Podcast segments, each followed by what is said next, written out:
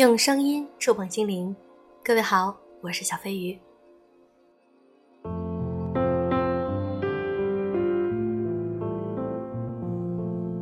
我常常会在微信上收到一些姑娘们的私信，她们对我倾诉自己的焦虑以及不快乐。那么，有的时候我想说，最需要照顾好的就是我们自己，我们需要有让自己快乐的能力。今天我想和大家分享一篇文章，来自于作者艾米雅。我的快乐不需要你配合。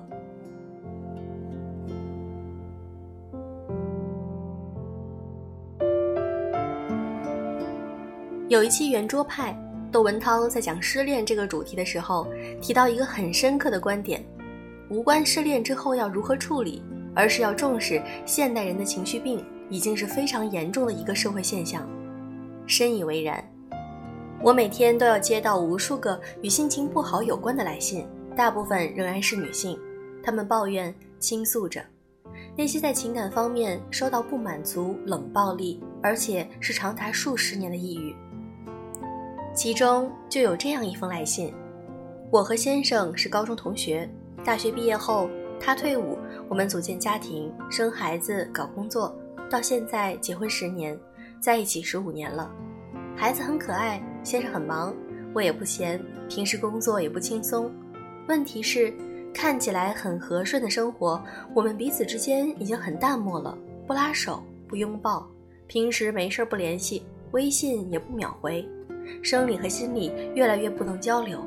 我感觉我无法再爱眼前这个人了，他始终无动于衷，毫无察觉。在这样的生活里，我去年感觉自己抑郁了，去看心理医生。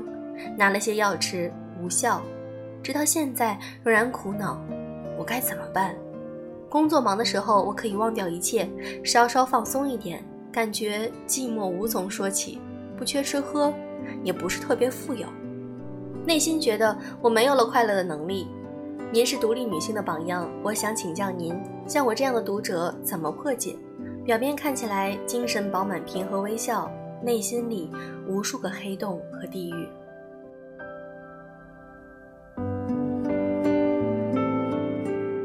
我在做分享会的时候，有女性接二连三地站起来分享她们每天都要面临的低落、愤慨、不满。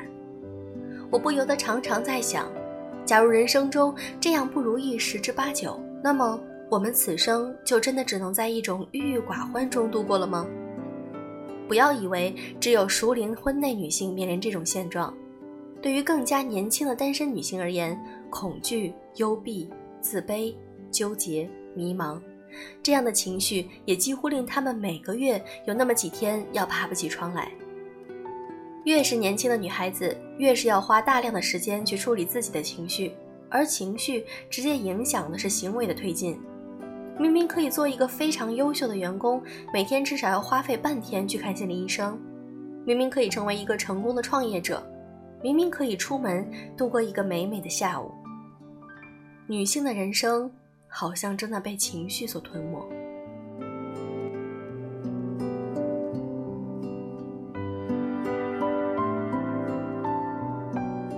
于是我常常收到那样的问题：“你就没有不开心的时候吗？”老师，当然有的。我又不是一条咸鱼，只是随着时间的推进，当我回过头去看那些我沉浸在情绪里的时刻。比起对那个自己的哀怜，我更多会生出一些对生命时光的惋惜。假如那些时间我不是躺在床上心情忧郁，我原本可以有更多美好的体验，哪怕是出门看看荷花，哪怕是和朋友吃一顿美食，我可以去尝尝新出的奶茶。我原本可以用新鲜的事件来代替这些情绪，也就是说，当我们处于想太多的情绪。大多数时候，我们其实做的很少，这意味着想法中断了事件，中断了社交，抹杀了那个原本可以发生的体验。这也就是我们必须分清，很多时候我们处在不快乐的感受，而不是一种事实里。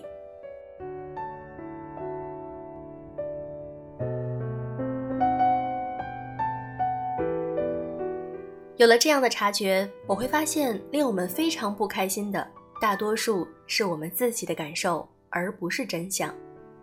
假如你的丈夫没有按时回家吃饭，事件就是，他就是忘了。让女人不开心的，其实是内心深处立刻会生出的感受与评判。他不在乎我，他不爱我了，我们的感情淡了，他根本就是个冷漠的人，他太放肆了，我不值得，我没有以前有魅力了。当我在这几年的学习中发现了感受和真相的区别之后，我就开始试着告诉自己：当情绪低落，首先我要把事件本身和感受甄别开来。因为在感受上，与伴侣、与老板、与员工、与朋友、与父母、孩子去争执是没有意义的。那些我觉得你不爱我了，你就是针对我，你看不起我。这样的争论其实永远不会有答案，它除了消耗你的能量，什么都做不了。当你和另外一个人产生冲突，你冷静下来之后，一定要回头去看微信上那些在暴力时说出的话，有多少是你们停留在感受上一遍又一遍，说着车轱辘话来回争执。下次你可以提出，我需要一份更细致的报告，我需要你这周再补一次二人时光。我需要你答应妈妈，下次记得检查作业。回到事件，因为事件才是可操作的，但感受无人能解。看到你自己的感受在那里，且不让对方为他负责，你的感受是你自己的，唯一需要为感受负责的是你自己。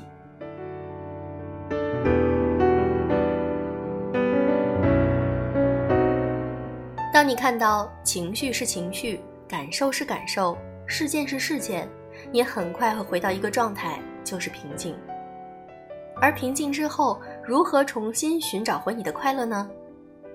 有一个晚上，一个女性朋友打电话给我，哭到不能自已，说：“我并不是为了失恋为那个人而哭，而是我觉得自己没有用。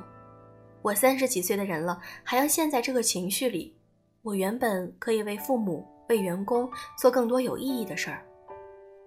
我不知道他后来疗愈了没有，可是自那以后，我似乎被点醒了，注入了一种新的能量。不要用情绪浪费自己的人生，而且那种情绪大部分时候还来自某人没有满足我们的期待。文头提到的那个妻子没有得到丈夫的爱，她痛苦了很多年。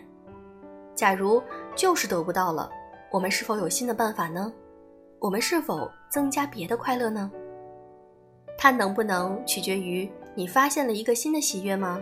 快乐是否可以从别处而来呢？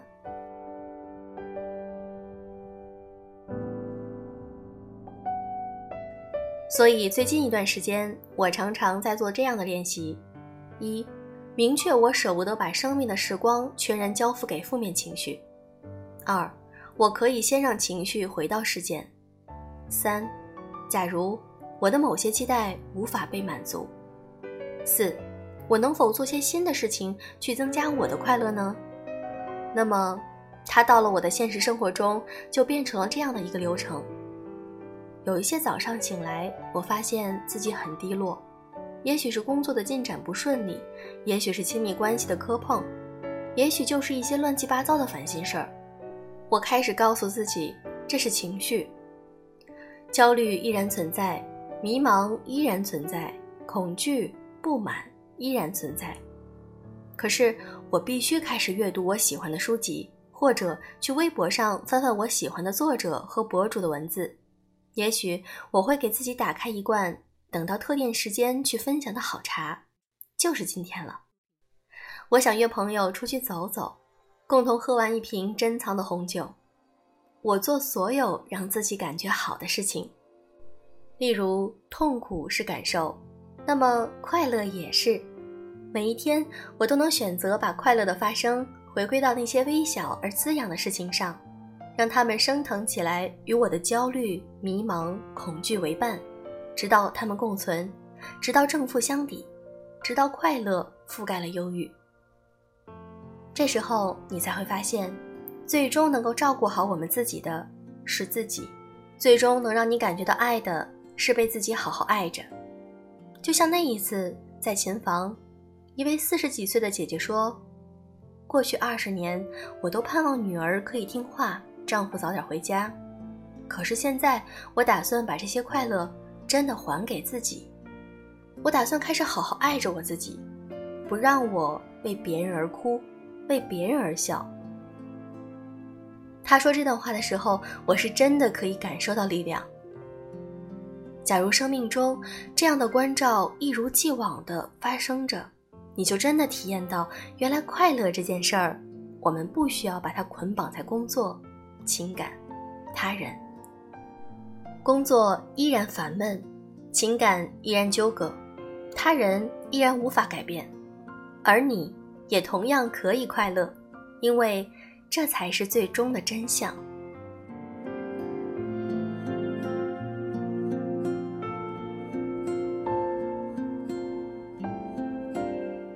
想起了一书曾经说过的一句话：“我已找回我自己，我就是自己最好的归宿。”那么，请你多一些快乐，快乐是由自己创造的。好了，今天的节目就是这样。如果你想和小飞鱼聊天，或者想听我们的课程，可以加我的微信：小飞鱼零三零六，小飞鱼的全拼：小飞鱼零三零六。祝各位晚安。